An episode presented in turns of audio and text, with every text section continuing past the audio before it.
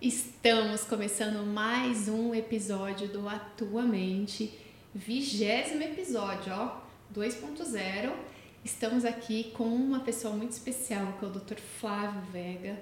Ele é médico e, gente, ele faz um monte de coisa. É uma medicina literalmente do futuro, que vai trabalhar um monte de questão legal que eu vou perguntar hoje para ele. Então, fiquem aqui para vocês conferirem esse episódio com o Dr. Flávio Vega.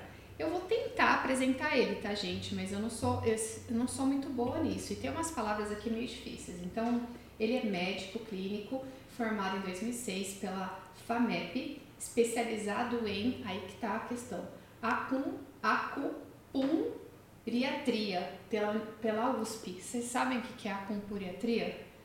É um médico que faz acupuntura. Eu não sabia disso, que tinha um nome especializado. É, ele é pós-graduado em termologia médica pela Universidade de São Paulo, atua clinicamente com a medicina biomolecular com foco em prevenção e tratamento de doenças crônicas. Então, olha só quanta coisa. Seja muito bem-vindo. Muito uhum. obrigada por estar aqui. Eu que agradeço. Uh, local este onde passaram pessoas ilustres. Ah. Então, para mim é muito importante poder estar tá falando um pouquinho do meu trabalho. Ai, que legal. Eu já, eu já fui paciente dele, sou paciente dele, a gente está fazendo um processo investigatório, vou aproveitar e perguntar algumas outras coisas para ele também relacionada a isso. Mas eu quero que ele fale hoje sobre essa questão dessa biomedicina, sobre é, é, medicina biomolecular, termologia, é, epigenética, nossa, é um monte de nome assim que você vai ter que explicar tudo pra gente, pra gente poder entender melhor como funciona. Porque é o que eu falo, falei pra ele agora há pouco. Se eu sou da área e não tô entendendo o que, que é exatamente, imagina quem não é da área, fica mais difícil ainda de entender, né? Claro. Então vamos lá. É, me fala um pouquinho o que, que é essa medicina biomolecular e essa termologia médica. Você fala? Exatamente, falou muito bem. Ah, então me conta como é que é isso, Flávio. Então é o seguinte, a medicina biomolecular é uma medicina que vai avaliar você uhum. de um aspecto tanto micro, ou seja, como é que é o seu organismo, uh, como é que é a sua célula, da parte, ou seja, mais é, menor que a gente encontra, né? Uh, bem como uh, a, os nutrientes que a gente precisa para que ela funcione, como é que é as características dessa célula, a pessoa ela tem doença, ela não tem doença, o que, que isso vai influenciar. Você contém é, em toda, todo o seu organismo os, micro, os micro-organismos também, que a gente vai falar de intestino hoje também, né? eu super quero saber de intestino. Vamos falar sobre intestino e também se os nutrientes eles estão aí, eles atuam da forma adequada, se não está atuando, por que, que não está atuando, uhum. que daí que nós vamos falar sobre epigenética. E aí, uh, essa é a área da medicina biomolecular, ou seja, ela vai avaliar você num aspecto muito amplo, tá? Tudo aquilo que pode interagir com você ou não. Então, desde medicamentos que você pode estar tomando, os suplementos, se é interessante fazer ou não fazer uso, uh, como é que é a sua expressão genética, que depois eu vou falar um pouquinho sobre isso.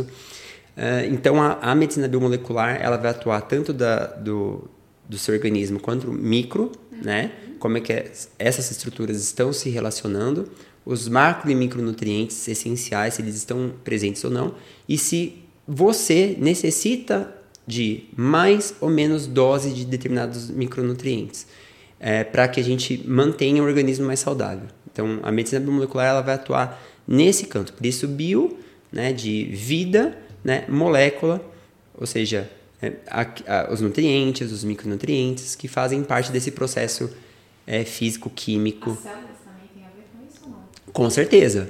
É, o bio é, é realmente para falar sobre é, essas células e as suas interações, Sim. entendeu? Ah, e a termologia médica, como você bem perguntou, termo significa calor, logia, estudo, né? Sobre o que? A temperatura que seu corpo emana. Então, você tem uma irradiação infravermelha, que a gente não consegue ver a olho nu, uhum. né? Geralmente, quando sua mãe queria saber se você tinha febre, ela colocava a mão em você é. e aí ela achava que tinha ou não tinha para te dar algum remédio, para buscar alguma ajuda de algum médico. Entretanto, a gente utiliza uma câmera termográfica que ela vai ter um, um, uma lente que vai captar esse sinal infravermelho vai ocorrer uma transdução desse sinal. E aí ela vai colocar numa fotografia que a gente vai unir a sua foto com esses sinais é, captados pela irradiação infravermelha que você emite. Essa variação de temperatura, quando eu olho a sua face, quando eu olho a sua glândula da tireoide, quando eu olho as suas mamas ou seu corpo inteiro, isso me ajuda a fazer o quê? Confirmar diagnóstico, que às vezes é difícil você confirmar por um exame tradicional. Por exemplo, a gente tentando achar fibromialgia. Numa pessoa com tomografia, com exames laboratoriais, e com... você não consegue. Agora, termografia. Você consegue? Você consegue facilmente porque você tem alguns sinais clássicos de variação de temperatura no corpo da pessoa, uhum. em que você consegue já determinar que há, está acontecendo a tal da fibromialgia. Por exemplo, ah, é, eu estou avaliando uma pessoa e eu fiz uma termografia de face. Pela variação da temperatura que ela tem, é, que a gente pode usar, né? Tanto o BTT, que é um termo em inglês, significa Brain Thermal Tunnel, ou Brain Temperature Tunnel, que é o túnel térmico cerebral, a temperatura é, central que nós temos, com a da ponta do nariz, eu consigo avaliar o seguinte: será que você está muito estressado e aí não compensa você ir naquela entrevista de emprego, porque a gente consegue classificar o seu nível de estresse pela temperatura Nossa. que você emite, entendeu? Então, por exemplo, conforme você pode ver, uma pessoa muito estressada, que ela está com pânico, você já deve ter atendido, não deve? Um monte, não é? Uhum. Você percebe o quê? Que as extremidades dela estão frias. Sim. Porque ela está com um neurotransmissor muito elevado. Sim. E a temperatura, por exemplo, nasal dela vai estar muito baixa.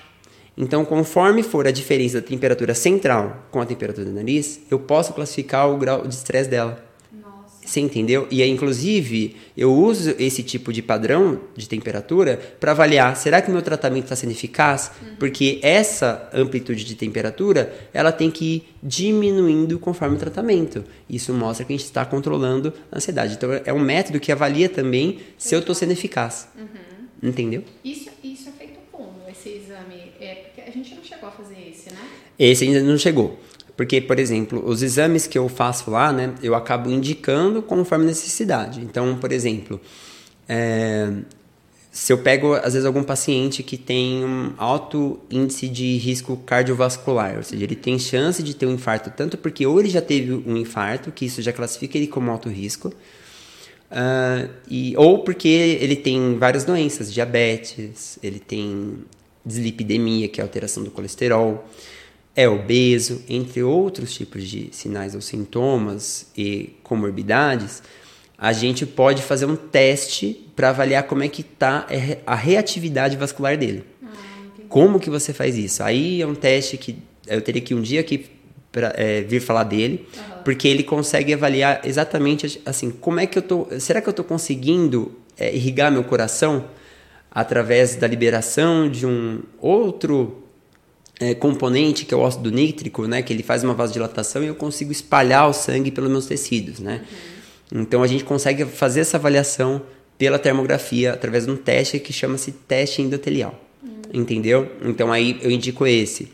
Aí no caso, é, enfim, aí vai depender da demanda de cada um, né? Isso, isso, vai. Essa demanda, mas e... eu tenho curiosidade de saber porque eu já te falei que eu sou uma pessoa que eu sempre tenho frio, né? Então, Sim. sempre tô, tô com frio. Meus pacientes que sabem muito bem disso, eles chegam aqui, o meu ar tá no máximo no 23 e eu tô ali naquele negócio de querer ficar com ele desligado de preferência. Então, uma hora eu quero Quero saber como é que é essa questão de temperatura. Não, vai saber. Na verdade, é, só faltou enviar isso para você, mas eu tô até mudando, né? A gente vai vivendo e aprendendo. Mas é, uma das coisas que eu vou querer colocar já embutido na minha consulta é já uma termografia de face. Uhum. Aí você fala assim, mas por quê? É porque assim, esse BTT que eu acabei de falar foi descoberto por um professor meu, Dr. Mark Abreu. Uhum. Porque assim, a gente nunca conseguiu acessar a temperatura cerebral. Sempre que a sua mãe, sua vovó, alguém foi aferir sua temperatura, foi como axilar. É, Qual que é o problema da temperatura axilar? Ela está muito longe da temperatura do cérebro. Ou seja, uh, eu posso ter um problema lá no cérebro e aqui na axilar não está falando. Uhum. Ela não correlaciona. Por quê? Às vezes vamos supor que às vezes A temperatura axilar ela pode estar alta porque você tem uma mastite. Uhum. A temperatura regional de onde eu estou aferindo vai estar vai tá aumentada. Uhum, é verdade. Então Mas esse meu... geralmente está mais quentinho. Exato. É, e, ou às vezes pode estar mais frio. Exato. Vai depender do, Deixa eu ver, gente. Vai depender do depósito de gordura, do próprio metabolismo basal. Então, assim, a gente, a gente sempre subestimou, ou às vezes até superestimou, em casos de doenças, a temperatura, a temperatura central. Tá? Então, esse, é, assim, a única coisa que a gente evoluiu na temperatura de 300 anos para cá foi a mudança do, do, do, termômetro de mercúrio, que era utilizado há 300 anos, que a gente passou para o termômetro digital. Entendi. A única coisa. Agora, com o Dr. Mark Abreu, ele fez vários estudos anatômicos e ele descobriu que nós temos, até pela termografia de face mesmo que a gente faz, a gente tem dois pontos luminosos aqui, ó, tá? Tanto de um lado quanto de outro. E esse ponto luminoso, ele estudou anatomia, ele estudou um tipo de gordura especializada, porque ele, além de médico, ele é físico. Uhum. Então ele estuda muito bem a característica dos elementos que nós temos, uh, como é que é a condutividade térmica e tudo mais. E ele viu que essa temperatura ela reflete a temperatura do centro termorregulador, ou seja, ela me dá a temperatura do cérebro. Isso ele postulou tudo, né? Depois tem outros estudos onde a gente pode falar só sobre isso, porque é interessante. E eu até gostei de ver você falando, Flávio, aqui eu deixo 23 graus. E eu, eu, falo para você, parabéns. Uhum. Porque quem fica deixando o ambiente onde trabalha a 18 graus, 17 graus, porque acha que rende mais e na verdade, na verdade até rende. Só que ele pode estar causando uma doença lá na frente. Aí você fala, pela temperatura? Pela temperatura. É muito interessante. O Dr. Mark Abreu, que é esse meu professor, na Universidade de Yale, que é uma das universidades que é, disputa prêmio Nobel com Harvard, é, ele está lá fazendo um trabalho muito interessante, é, justamente fazendo uma medição da temperatura no sono. O que, que, é, qual que é o normal da temperatura no sono? Então, tipo, não é ela ficar igual. Hoje em dia, se você vai falar com alguém sobre temperatura, você vai falar assim: ah, 36 tá bom, 37 tá ruim, 38 tá pior. Mas, na verdade, o que acontece no nosso organismo é, são padrões de temperatura. Uhum. E ele aferiu isso no sono. Uhum. E o que, que ele percebeu? Que na verdade quando você dorme, você tem um, ter, um, um, comportamento normal da temperatura, em que por volta da madrugada, num determinado horário que varia, mas é em torno de duas a três horas da manhã, a gente tem um decréscimo de um grau de temperatura. E nesse momento, a gente tem abertura do canal intersticial e, e, e nessa hora a gente drena substâncias tóxicas, tá? Ou seja, aquelas proteínas que causam Alzheimer, Parkinson, entre outras doenças, né? Elas, se, se não acontece esse fenômeno é, é, que antecede qualquer sinal elétrico, que, ou seja, que é um fenômeno termodinâmico da, na cabeça, no cérebro, na verdade, né? Você, se você não tiver esse decréscimo de um grau de temperatura por volta desse horário, você não drena essas substâncias. Elas se acumulam no cérebro e aí você com o tempo, né, ou seja, você, o cérebro ele não faz o, as necessidades fisiológicas dele, você acumula isso e com o tempo você começa a apresentar os tremores, o déficit de cognição. Chocada. Não é interessante? Nossa. Então, é, este é um baita de um trabalho, tanto que ele estudou bastante isso. E aí, por que, que eu tô te falando do ar-condicionado, né? Pra gente não fugir do tema. Uhum quando você deixa seu organismo numa temperatura muito baixa, ele vai fazer o quê? Para você manter a temperatura, porque nós somos animais homeotérmicos, a gente produz calor, uhum. certo? Sim. Só que daí eu trabalho 8 horas por dia. Chega em casa na hora de dormir, o meu corpo ele vai se resfriar? Não, ele vai manter quente. E aí, na hora que eu tenho que ter aquele decréscimo da temperatura, eu vou ter? Não vou ter. Ou seja, aquele canal intersticial ele não vai ser aberto ele vai permanecer fechado. Eu vou acumular essas proteínas, tal, beta-amiloide, corpúsculos de Larry, entre outras, e aí eu vou ter chances de ir para doenças mais graves. Então, assim, é, esse é um baita de um estudo, um fenômeno totalmente diferente, em que a gente não acha que é importante, né? E a gente consegue ler isso através da, do estudo da termodinâmica cerebral. Nossa senhora, quanto conhecimento! Eu não sabia de nada disso. É, então, é, é uma. menor ideia. Sério? E na verdade ele postulou isso, se eu não me engano, é, em 2013, olha só. Eu nem era formado. Mas, nossa, e aí nesse exame de, de temperatura a gente consegue verificar isso. Inclusive se o, se o nosso cérebro está fazendo a, a, a excreção. Higiene, a excreção. Exato, você falou muito bem. A higiene. A gente, a gente passa por toda hora um processo de. É, a gente quebra os alimentos, a gente limpa esses alimentos, né? Então, um dos problemas que a gente vê nas doenças, na, gene, na gênese das doenças, é isso. Eu não, ou às vezes eu tenho problema na hora de quebrar, eu tenho é, deficiência de algumas enzimas hepáticas, eu não consigo quebrar. Não consigo quebrar, não vou conseguir eliminar, eu posso ter um efeito tóxico.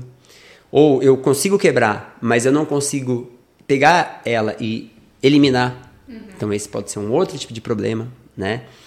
E por aí vai. Ou não, é porque eu tenho muita ingesta e eu tenho pou... eu não tenho tanta enzima para quebrar tanta porcariada que as pessoas colocam. Nossa. Aí o fígado fica a pé da vida, né? Ah. E aí eu acumulo essas toxinas e é isso que vem gerar doença. Então, esse é um, por isso que a medicina biomolecular é importante, porque ela vai estudar todo esse campo. Nossa, eu achei assim, sensacional. Eu achei sensacional. Quando me indicaram você, eu falei assim, ah, nossa, é lá mesmo que eu vou, porque eu adoro entender. Eu falo que, que assim, a gente já falou sobre isso também, né? Que é importante o médico ou o terapeuta ser uhum. fora da caixa, né? Não adianta ficar ali naquela medicina tradicional, porque o ser humano é muito complexo. A gente precisa entender mais a fundo, pesquisar e tudo mais, e não ficar só ali naquela mesmice, né? Sim. acho que é bem importante. É muito importante e é isso que eu busco, né? Na verdade, a gente acaba saindo da caixa porque você vê que é muito mais complexo. Sim, com né? certeza. É Sim. muito mais complexo. E, e, por que, que você é, escolheu essa profissão, assim, né? Você se formou como médico tudo, mas por que, que você decidiu ir para essa área de medicina biomolecular, por exemplo? E, por... Ah, desculpa. E, e tem, uma, tem mais, eu vou emendar mais uma. É, e o que, que você acha que ela quer? Está relacionado, obviamente, uma, uma coisa com a outra, mas assim, o que, que você acha que ela pode contribuir para as pessoas no geral? Então, eu comecei a, a, a, seguir nesse caminho porque ela nasce, assim como a história de muitos empreendedores de sucesso, pessoas que saem fora da caixa. Uhum. Isso aconteceu por causa de uma dor que eu tinha. Ah. Que dor que era essa? É uma dor no, na barriga? Não. Era a dor de eu estar na minha formação. Então eu lembro que quando eu estava no segundo, terceiro ano da faculdade, eu amava fisiologia. Uhum. Porque falava assim, nossa, agora eu estou entendendo como é que funciona.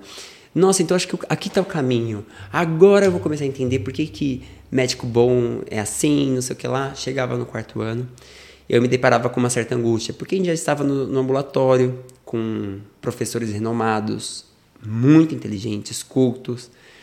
Só que eu me angustiava porque eu não via Imagina só, passava lá uma consulta com. Você passando a consulta e eu via que você não melhorava. Uhum. Isso me angustiava. Sim. Falava assim, nossa, eles é, falam com tanta propriedade sobre tantos tratamentos. Uhum. E, e peraí, mas não está não tá tendo resultado. Perfeito. E aí eu comecei a ficar angustiado. E aí, no, em resumo, né? Que esse processo não foi tão simples assim, mas. É, porque eu estava decidido ir também para a área da cirurgia. Uhum. Né? Eu, eu queria fazer cirurgia. E aí eu estava acompanhando uma cirurgia com um xará meu, que ele era R5 da cirurgia vascular, né? Ele estava no quinto ano já de estudo para ser cirurgião vascular.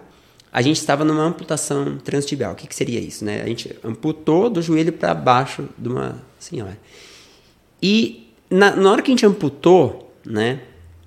Eu, eu fiquei responsável por descartar aquele membro. Na hora que eu peguei aquele membro, tipo assim, passaram acho que 7 a 10 segundos. e eu tinha que só descartar. Só que assim, eu olhei, eu não olhei só como um membro, tô jogando fora claro, e ponto. Para mim, foi como se fosse uma pessoa jogando fora. Assim, foi, foi muito ruim. E aí, naquela hora, eu tive meu primeiro despertar, que era o quê? Eu quero atuar numa área em que eu vou fazer com que as pessoas não tenham que chegar a esse ponto. Aí você fala assim, como assim esse ponto? Porque era uma mulher com diabetes. Ela estava é. tendo comprometimento vascular da, do membro dela e, e, na verdade, o vascular, a cirurgião vascular, estava salvando a vida dela, porque se tem uma contaminação ali, ela pode ter uma infecção generalizada e morrer. Então ele estava salvando a vida dela. Entretanto, não queria que ela chegasse àquele ponto. Claro. Então, aqueles 7, 10 segundos para mim foi uma eternidade, mas que, que, no fundo foi muito rápido, né? E aí eu tive meu despertar. Aí eu queria fazer alguma coisa que funcionasse. E eu via que o que a gente estava fazendo tinha resultado, mas era pouco. Era pra, e era para poucas pessoas, assim, que eu não conseguia explicar porque para elas funcionava e para a maioria do, do restante não funcionava. Então foi aí que eu comecei a buscar alguma coisa diferente e eu cheguei na medicina biomolecular. Eu cheguei na termografia médica. Caramba. Ou termologia. Nossa, que trabalho lindo, parabéns. Obrigado. Muito bonito. Eu acho que as pessoas elas precisam é, realmente ser apaixonadas pelo Sim. aquilo que elas fazem, sabe? Porque senão não faz sentido. Uhum. É, você não. Se, se não te tocar de alguma forma, se não te despertar de alguma maneira, parece que o negócio não.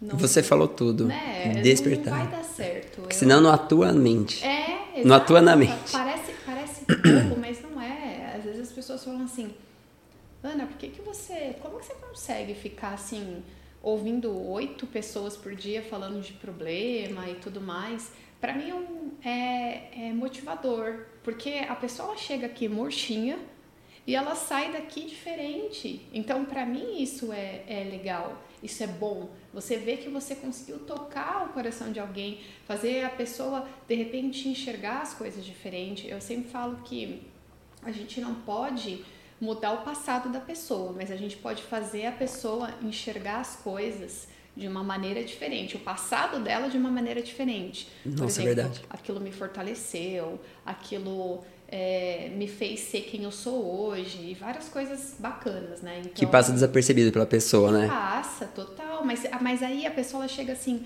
toda tristinha aqui. Ah, porque isso, porque aconteceu isso, aquilo. A gente acolhe tudo, mas tentar enxergar de uma forma diferente, porque já passou. Uhum. Então vamos tentar ver de uma forma diferente, quem sabe, né, fica um pouco mais leve, porque já que já passou, né, não tem muito o que fazer. Você falou tudo. Então eu acho que que é isso, parabéns mesmo, porque é um trabalho muito bonito e a gente precisa disso, né, de atualização, de novas tecnologias, de novos exames. Depois já já vou, vou, vou perguntar uma coisa para ele sobre um exame que eu fiz, super legal, chato pra caramba pra fazer, que eu não quero fazer de novo aquilo. Pior que aquilo, só colonoscopia, eu acho. Que é chato também pra caramba. Né? A, a vantagem pelo. É, o preparo do exame que eu acabei solicitando, pelo menos é mais tranquilo que o da não, coluna, sim, né? Sim, sim, sim. Mas é que eu acho que tudo. Eu não sei qual é o meu problema, mas quando tem que mexer com fezes é uma coisa que não me agrada, sabe? Eu sei. É uma coisa que. Nossa, é muito difícil. Aí pega aquele negocinho, coloca no potinho e já começa assim. É. Ai, meu Deus do céu, como eu sou nojenta. É verdade. E não tem nada a ver, né? Porque é um produto que a gente fabricou. É verdade. que a gente está ali descartando, que é comida, né? Não tem nada Sim. mais a gente, sei lá. Que às vezes a gente pega o do bicho é. e não pega o nosso, é, né? É, exatamente. Do, de uma criança, né? É. Tudo bem, mas o nosso já é mais difícil. Então, eu queria que você falasse um pouquinho, que a gente já conversou, mas acho que é legal o pessoal saber, sobre a questão da IPG, IPgenética. Epigenética, isso. Uhum. Que é? Porque são só vários nomes aí diferentes. São né? vários nomes e você colocou sobre medicina do, do futuro. Uhum. Uh, mas a gente também pode falar que é uma medicina de precisão. Então é isso Total. que faz a medicina ser é, mais individualizada possível. Né? Eu não digo que a gente já chegou lá, mas a gente está muito próximo disso. Uhum que é basicamente o quê? Então, assim, não há como falar de epigenética sem falar um pouquinho para você do projeto Genoma. Tá. Por quê? Então, olha que interessante, né? Em 1980, nos Estados Unidos, o Departamento de Energia, ele num workshop decide estudar é, como é que era? Era, era mecanismos de é, era métodos para você saber uh, quais mutações ocorreram no genoma. Tá. Aí depois eles falam assim, ah, mas é, talvez seja melhor a gente estudar o próprio genoma em si, porque é, como a gente sabe se aquele produto foi um produto de mutação, uhum. ou seja, uma mudança que eu tenho ali no meu gene, e aí surge essa, essa, essa, essa ideia. Já em 1984, o NIH, que é o Instituto Nacional de Saúde do, dos Estados Unidos, ele vai lá e patrocina, ele fortalece essa ideia, há um patrocínio, Em 1990 há uma formalização, aí outros países vão lá e injetam dinheiro também, que eles gastaram bilhões, era um projeto para gente saber, né? Eu, assim, na verdade, tinham várias questões esse projeto. Mas o principal era a gente saber assim, será que você, quando a gente lê o seu gen, a gente, a gente vai saber, olha, com 30 e poucos anos a Ana vai ter infarto. Será que a gente consegue já atuar aí antes? Será que a gente vai é, conseguir saber quando você vai ter uma doença e a gente já consegue tratar com medicamentos? Que maravilha. Então a gente queria saber sobre isso. Então por, daí surgiu o projeto Genoma. Então em, em 1990 teve a formalização. Em 2003 nós tivemos 85% do genoma decifrado, né, com o advento da tecnologia.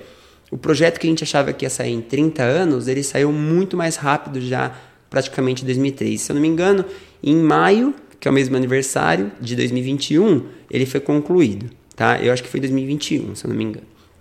Bom, o que, que foi importante desse projeto?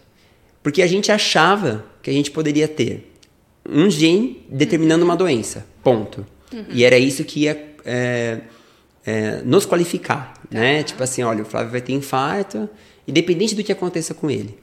Só que com o projeto Genoma, já em 2013, a gente viu totalmente diferente. Uhum.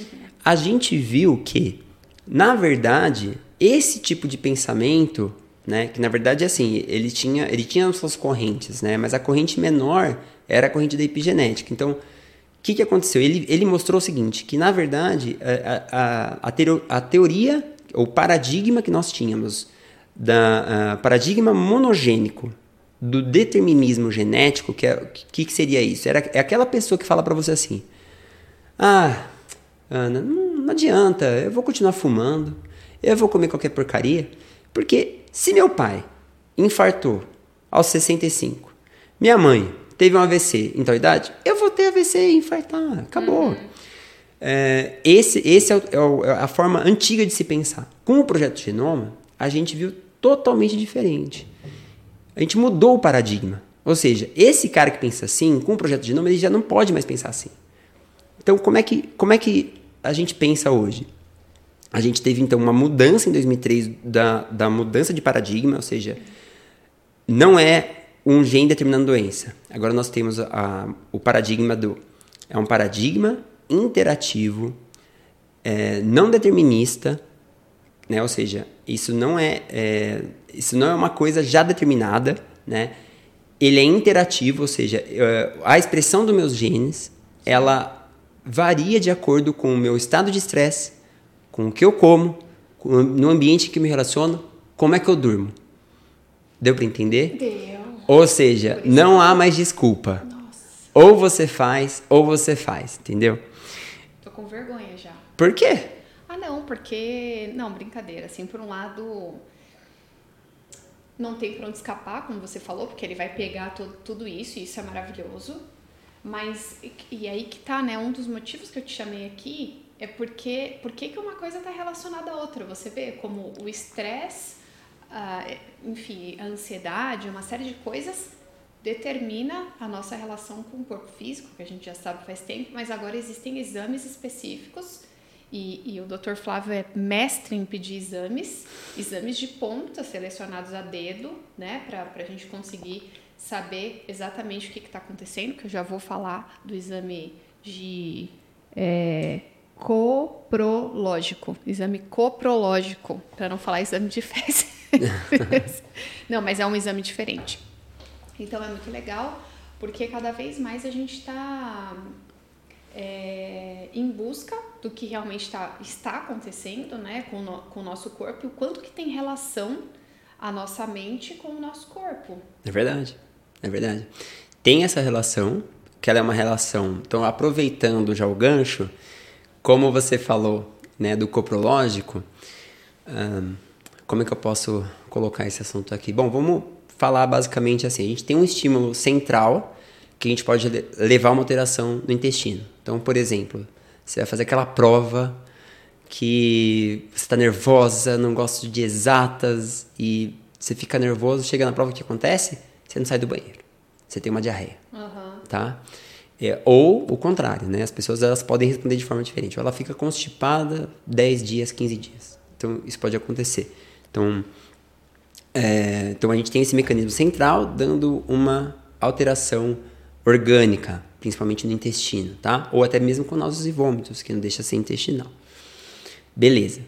Aí a gente tem outra coisa, que é a pessoa que, pelo hábito de vida, ela começa a se alimentar mal, e com esses alimentos que eu vou fazendo a ingesta, eu vou atuar no meu intestino. Aí tem, eu tenho que até tomar cuidado, começar a falar disso, porque daí eu me empolgo e quando vê, eu já falei termo técnico e isso não importa para vocês.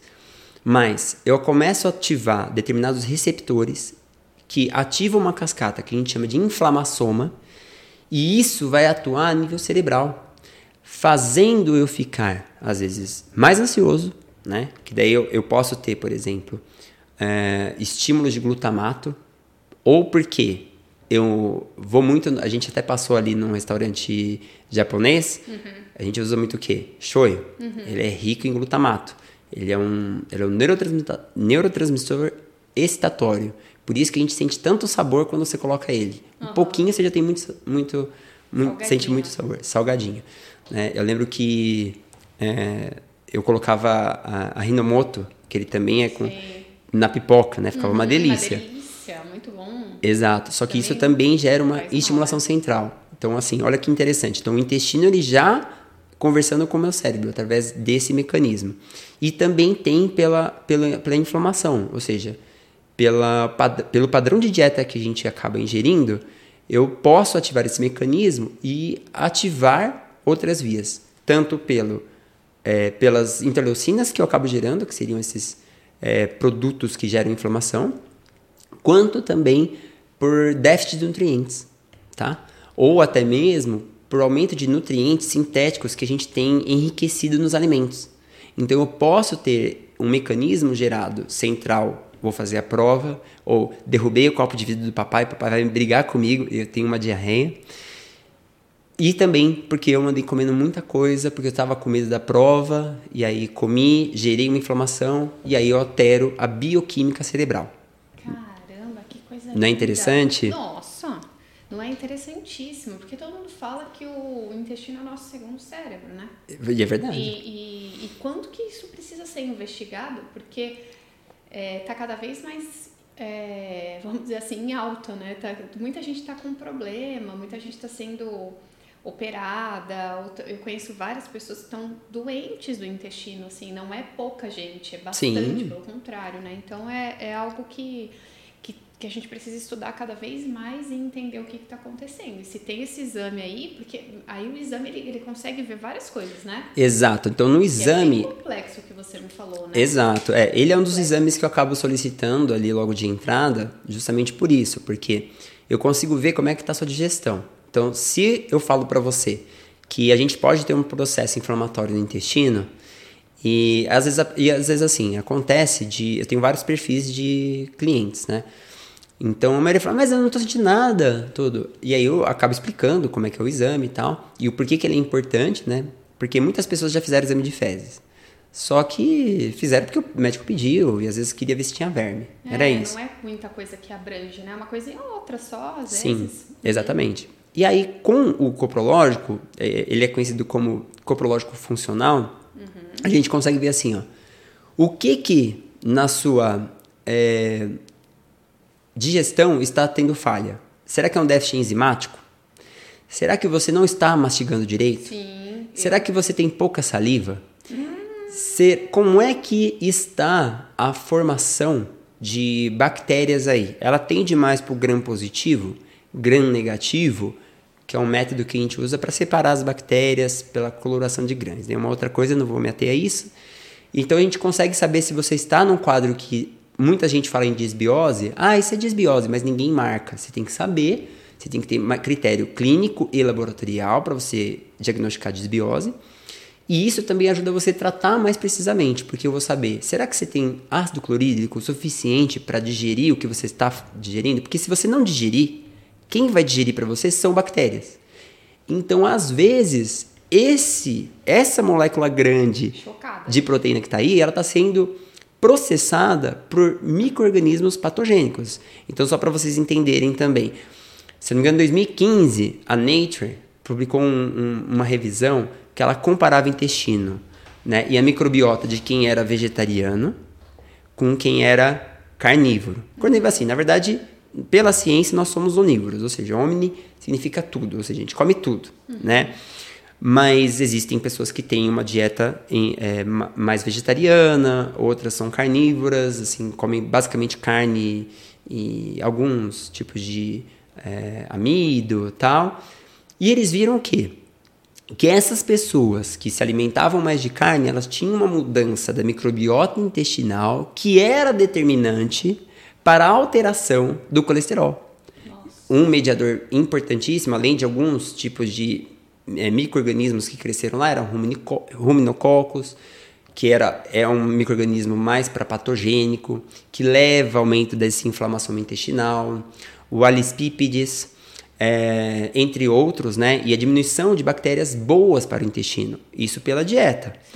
É, e aí aumentava o TEMAL, que é, um, é, um, é, é uma sigla que significa trimetilamina oxidase. É, é, é esse é, é, componente que altera o seu colesterol. Então ele, ele altera pela alteração da dieta, que leva a uma transformação da microbiota, e isso faz você ter aumento de chance de risco cardiovascular. Uau. Aí você fala, quem que está estudando isso, Flávio? Cardiologistas, tá? Que querem sair da caixinha, como você bem, bem uhum. disse. Que bom, né? É Exato. E no intestino do vegetariano já é diferente. Não estou falando todo vegetariano, nem vou falar assim de todo também, ah, é, é vegano, porque tem pessoas que vão pro vegetarianismo, mas comem um monte de porcaria. É. Um monte de carboidrato ruim, um monte de fast food ruim, e isso não vai ajudar. Mas é, você vê que ele tem marcadores é, de, por exemplo, eubiose, né? que seria aquela microbiota mais favorável, colesterol melhor, o sangue com menor grau de interleucinas inflamatórias, entre outras coisas. Que legal. Não, sério, é muito legal. Muito mesmo. Que bom. Tá de parabéns. É um trabalho muito. É trabalhoso, Nossa, de verdade. Eu, eu é, um, é um exame que a gente avalia. Antigamente estava com 27, 26 marcadores, hoje com 27. Uhum. Porque nós estamos usando melatonina também agora no intestino. Uhum. Para quem não sabe, melatonina não é produzida só no cérebro. Então... A gente produz também no bulbo carotídeo, é, no intestino, tá? E é para uso local, entendeu? No pulmão, né? Teve é, é, muitos estudos mostrando piora também em quem estava com Covid-19. Né? O principal estudo foi com a vitamina D, mas também com baixos níveis de melatonina pulmonar. Tá? Esse estudo foi muito interessante, que mostrou que correlacionou alto nível de mortalidade para essas pessoas que não conseguiam produzir melatonina no órgão mais acometido pela Covid-19. Então, olha que interessante. Então, cada órgão, a pele produz, e aí a gente consegue dosar também no intestino. Que legal. Nossa.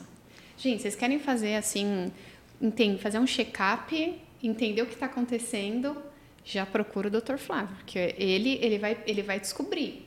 Não vai ter como, né? Descobrir e tratar, né? Exatamente. Que não envolve apenas falar, toma isso daqui. Por exemplo, eu faço raras vezes hoje uso de probióticos.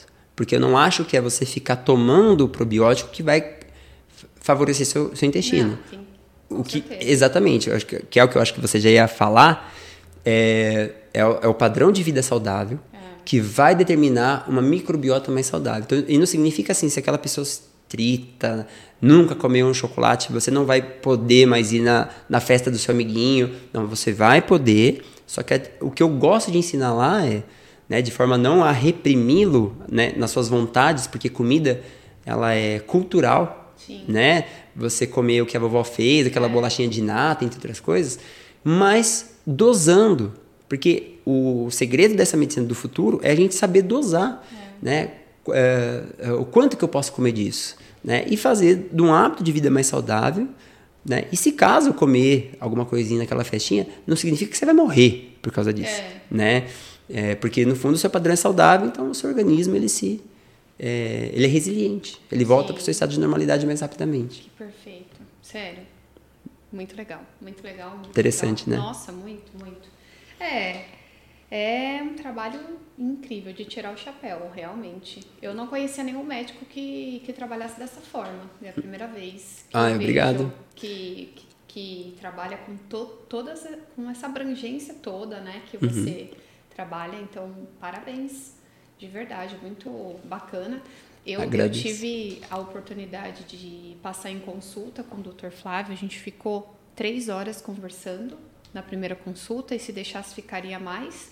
E sendo avaliada também, né? Sim. Olhei tanto como é que é seu intestino, olhei boca, boca língua, língua, dente. Isso. E tudo isso é importante, né? Então, por exemplo, falando em dente, diz, mas por que que você é, olha a boca da pessoa, né?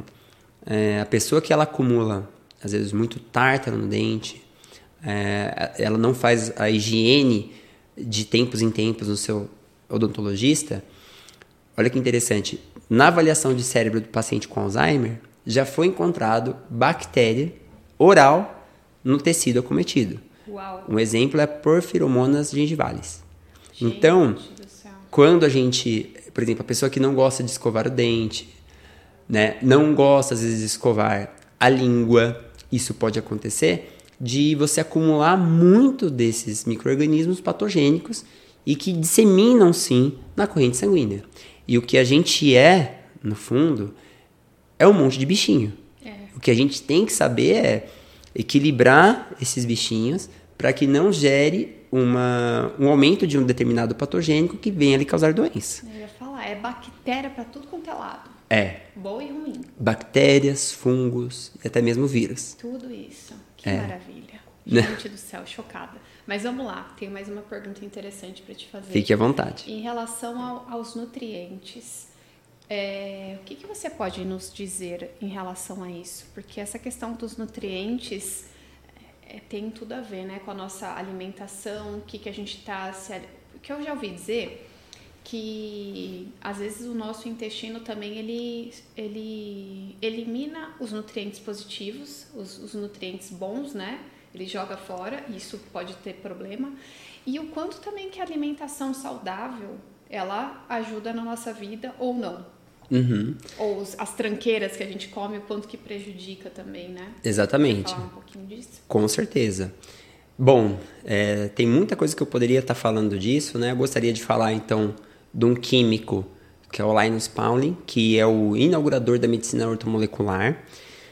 Ele Agora, eu não lembro qual trabalho, é, é, qual o nome do autor do trabalho que ele estava lendo, mas ele tinha visto o trabalho de dois canadenses, era Abraham e Roosevelt, uma coisa assim. Ele viu que eles estavam tratando um, não sei quantos mil pacientes com altas doses, doses de vitamina B3. Então, a vitamina B3 é a niacina, uhum. né? Ou niacinamida, na forma reduzida. É, ela é uma vitamina é, hidrossolúvel, então por isso que eles usaram altas doses, ou seja, porque o problema é eu fazer uma vitamina lipossolúvel que ela acumula nos seus tecidos de gordura, tá? Então é, ela, a gente pode ter um, um, grau de intoxicação e algumas consequências com isso. Ah, então uma hidrossolúvel ela é mais tranquila. Então eles fizeram tratamento em pacientes com esquizofrenia, distúrbios psiquiátricos. A resposta que eles tiveram foi estatisticamente significativa. Uhum. E isso chamou a atenção do Linus Pauling.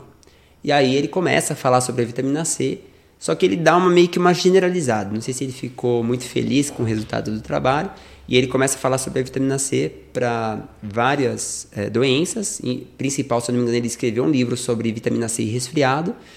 Então ele começa a falar e, e ele, ele é, inaugura a medicina automolecular, que daí seria é, eu com nutrientes é, é, corretos, assim, é, é, bem, bem nutrido, digamos assim, né? sem, sem falta.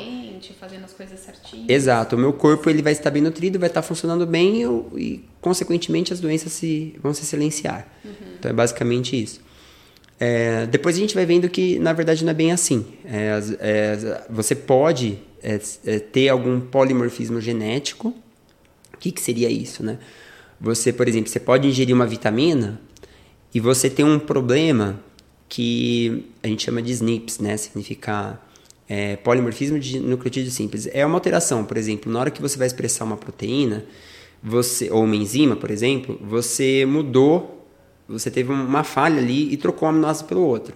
Então, o que era para ter produzido, produziu diferente. Ou seja, aquela enzima ela vai ter um defeito e ela não vai funcionar igual funciona com o fulano. Uhum. Então, na hora que você entra em contato, por exemplo, com o ácido fólico, ele não é transformado na forma ativa. Tá.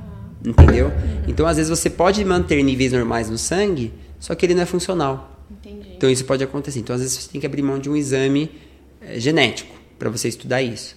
Né? E, a, e o que, que acontece? Nós temos o enriquecimento dos alimentos, é, por exemplo, ácido fólico um deles.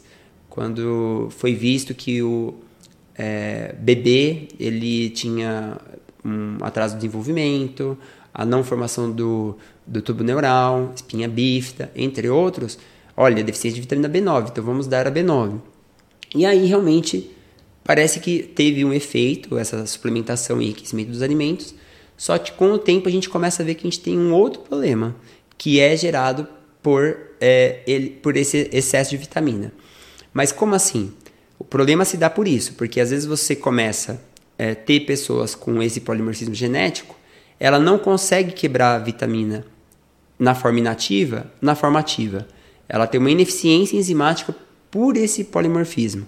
Então ela começa a acumular formas que não são ativas e por isso são tóxicas. Uhum. Então a, eles começam a ter uma intoxicação e geralmente às vezes do sistema nervoso central por causa desse enriquecimento dos alimentos, né? Que aconteceu, é, que aliás que acontece até hoje, né? Então quando você come bolachinha tem lá ácido fólico, uhum. o trigo enriquecido com ácido fólico. Então às vezes isso é, pode fazer você ter às vezes altos níveis de ácido fólico no sangue que a gente sabe que não é bom. Aí tem estudos mostrando é, aceleração em câncer por neovascularização, é, que é uma das ações de uma dose mais elevada de B9. Então, esse é um exemplo né, do que pode estar acontecendo.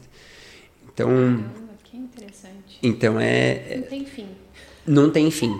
Não tem fim. E, e esse é o grande segredo. Então, essa medicina, por exemplo, quando a gente começa a estudar daí, a gente chega mais próximo da sua dose ótima. A gente fala para você, por exemplo, olha, esse suplemento talvez não é interessante. Mas por que não? Não é suplemento, não vai me ajudar? Não, porque ele é enriquecido com ácido fólico. E você tem a tal da mutação, você não consegue transformar ele na formativa. E você pode, daqui um, um tempo, que nós ainda não sabemos adequadamente tanto, a ter problema por causa disso. Uhum. Entendeu? Tanto é, psiquiátrico. Aí tem outros médicos que estudaram é, a bioquímica cerebral. E aí você começa a entender o porquê que isso vem a calhar num quadro psicótico, por exemplo. Entendeu? É bem interessante. Por exemplo, deficiência de zinco é, ocasionando TDAH. Entendeu?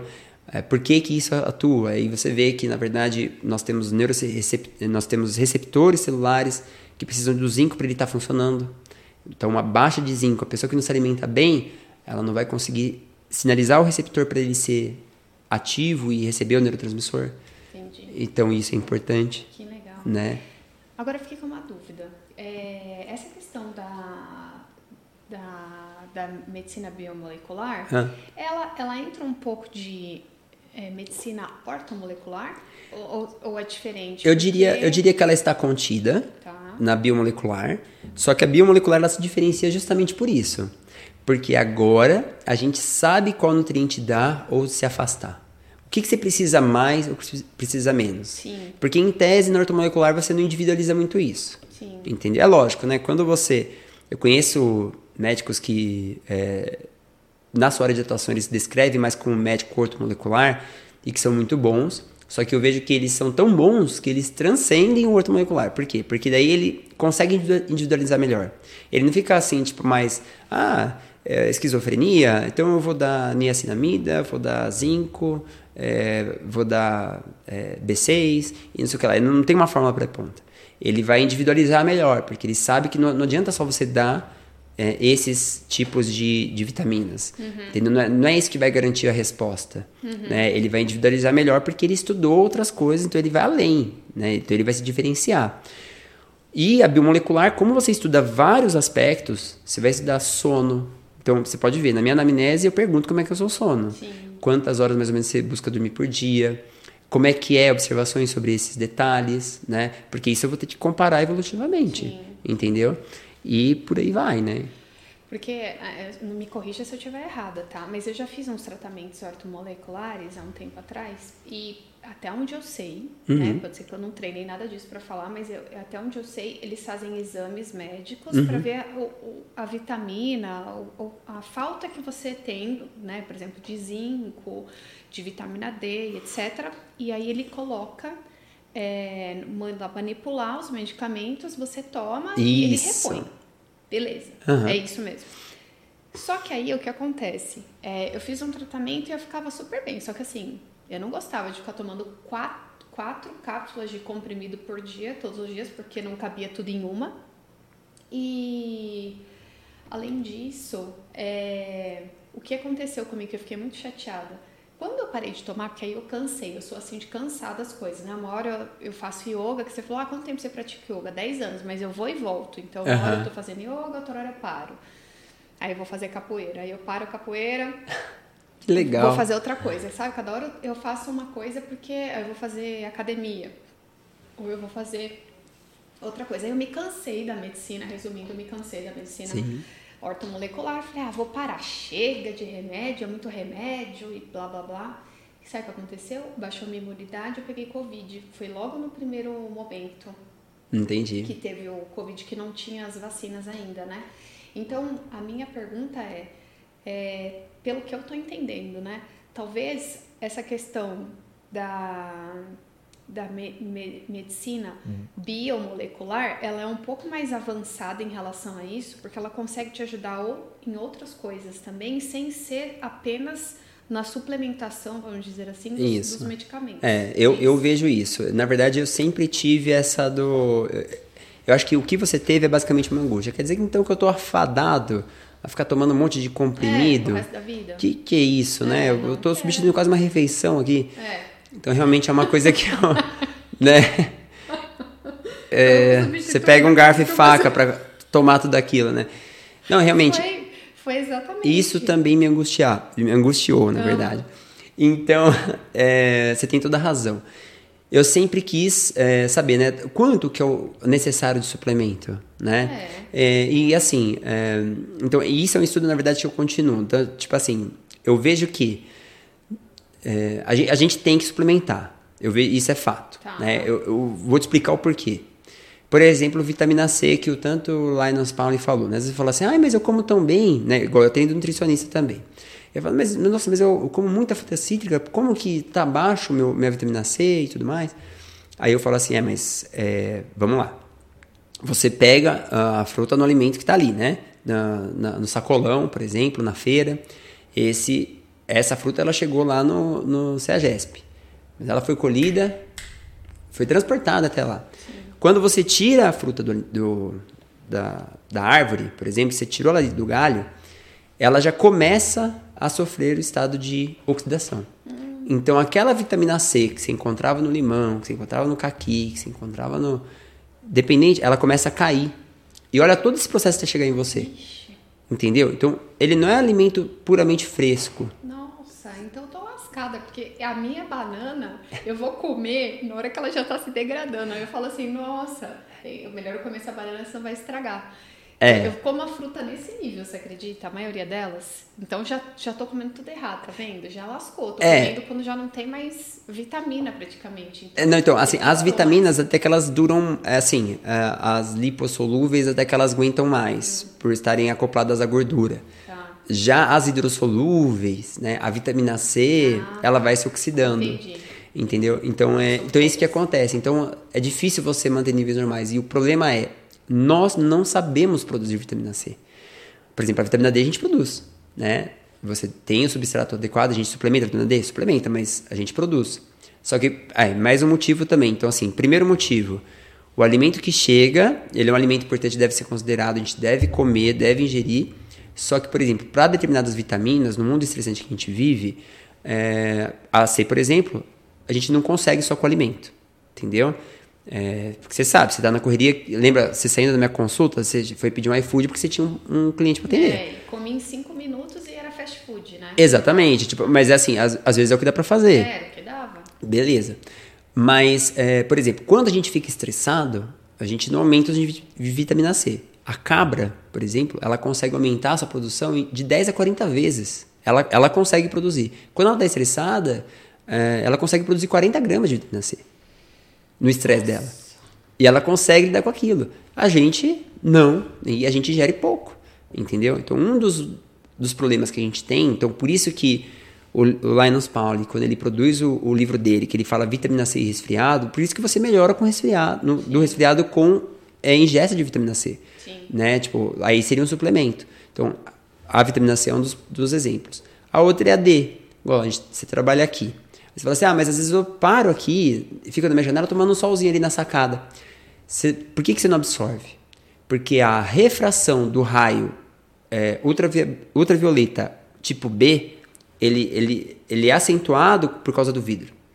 Então, na hora que aquele raio ele bate em você refratado, ele não converte. Mais o protetor solar que eu uso, né? Que Mais o protetor solar. Não vai pegar mesmo. Não pega. É, você falou o principal. É, o principal. E a, a gente tem que usar porque senão fica com manchinha no rosto. Então, toda mulher usa protetor solar. Isso. Menos, né? Aí você já vê importante. Então, assim, então, uh, no fundo eu, eu vi isso. Então, a gente tem que suplementar.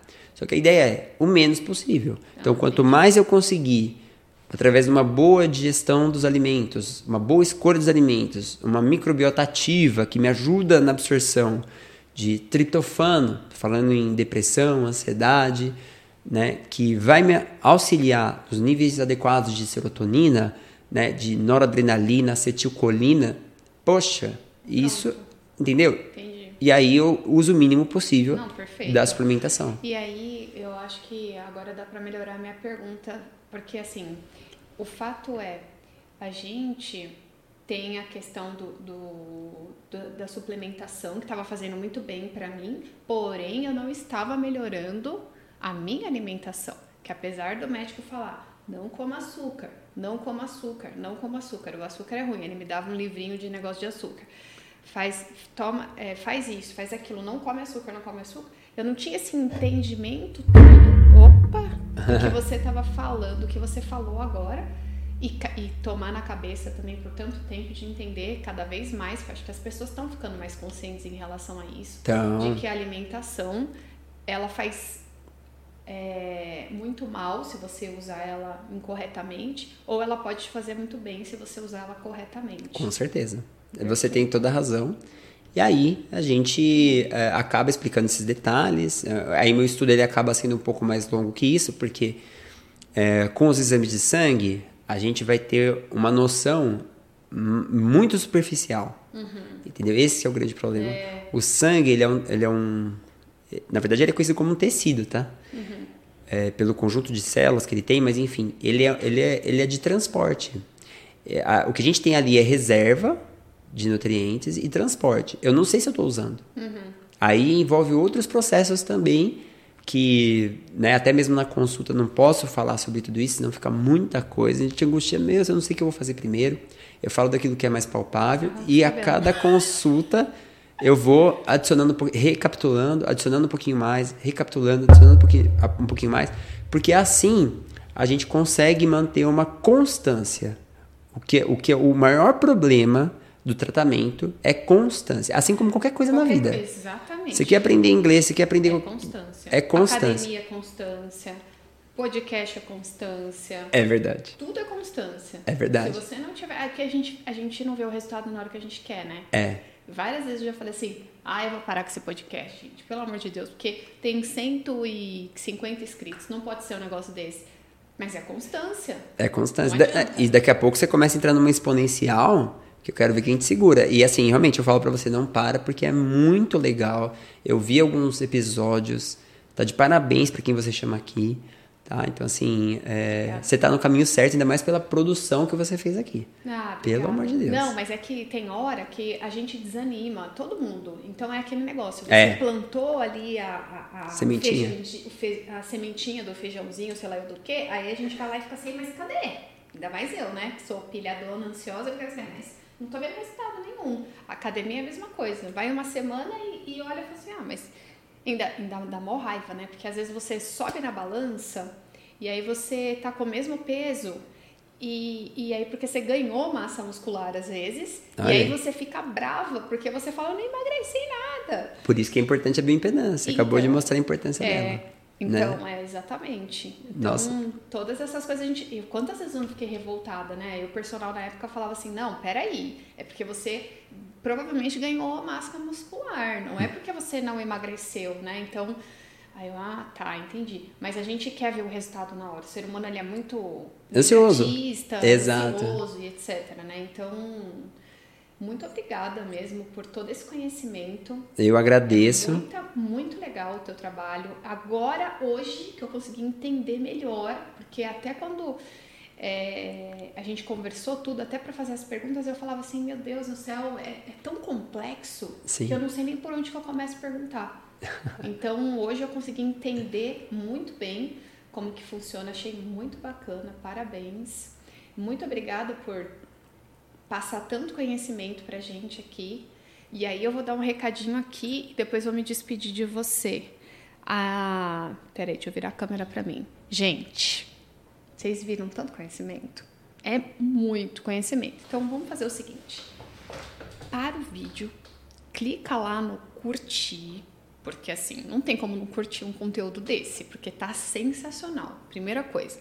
Segundo, não tá inscrito no canal, vai lá e se inscreve, porque esse canal tem que crescer para minha plantinha crescer logo para me sentir motivada, porque senão a gente fica desmotivada. E terceiro, compartilhe o vídeo. Porque você viu que ele falou de fibromialgia, de coisas que a gente às vezes não acha que tem um exame que possa ser descoberto, essa questão de fezes do, da copro, não sei das quantas, que é o nome da- do negócio, que a gente consegue descobrir um monte de coisa, inclusive se tem desbiose, se não tem desbiose. Olha, eu achei sensacional e eu tenho certeza que você também achou. Então, se você achou, então faz essas três coisas que eu te falei e se quiser comentar também, ó, eu vou adorar. Então é isso. Um beijo para vocês. Vou virar a câmera agora para nós. Muito obrigada mais uma vez por estar aqui. Eu que agradeço a oportunidade, estou muito feliz. Antes mesmo de poder conhecer você pessoalmente, né? E é, por estar sentado num local tão importante, onde vieram pessoas que trabalham com muita força, Ah, com você muita dedicação. só veio a contribuir. Eu gostei muito mesmo. E a gente vai. Vamos ver se a gente faz outros episódios com temas é, que o pessoal coloque aqui nos comentários, o que vocês querem saber do Dr. Flávio, porque é super abrangente tudo que você faz, né? Então a gente precisa que vocês coloquem aqui pra gente saber o que, que é que vocês gostariam de saber. Virei com o maior prazer, é só marcar. Então tá bom. Tá um bom. beijo pra vocês.